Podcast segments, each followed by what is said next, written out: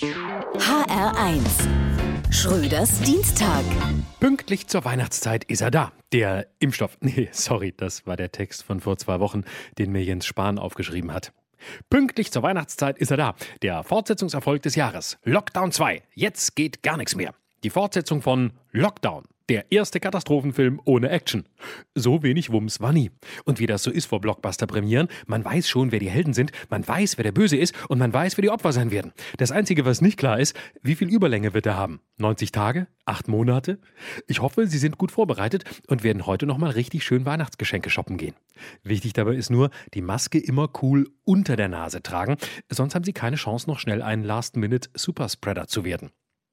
Ab morgen werden Sie dann an der Wursttheke gefragt, ob die Fleischwurst als Geschenk verpackt werden soll. Beim harten Lockdown im Frühjahr gingen die Kontakte um 40 Prozent zurück.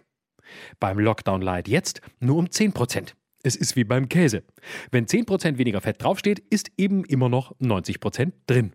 Komisch, sonst sind doch Leitprodukte so erfolgreich. Und alle haben sich blamiert dabei. Selbst Karl, also sozusagen Corona, also Lauterbach, sagte, man werde die zweite Welle jetzt wie im Lehrbuch brechen. So ist das, wenn man den Staudamm baut, aber vorher die Wellenhöhe gar nicht berechnet hat. Und es ist eingetreten, was alle befürchtet haben. Deutschland hat den Pandemievorsprung verspielt. Nicht die Menschen haben versagt, indem sie zu Glühweinspaziergängen aufgebrochen sind, sondern die Politik hat versagt. Wo bleibt der massenhafte Einsatz von Schnelltests in Alten- und Pflegeheimen, wo sich das Virus mitten in der Hochrisikogruppe fantastisch verbreiten kann? Warum sind die Gesundheitsämter nicht an die Corona-Warn-App angebunden? Vielleicht, weil in den Ämtern ein Faxgerät und ein Kopierer als denkbar größte Innovation gilt. Und warum fehlt noch immer die Technik, um Kinder digital zu beschulen? Weil die Tageslichtprojektoren noch nicht komplett abgeschrieben sind. Das Krisenniveau der Bundesregierung entspricht einem Sprinter, der die ersten zehn Meter führt und dann ins Ziel stolpert. Schröders Dienstag.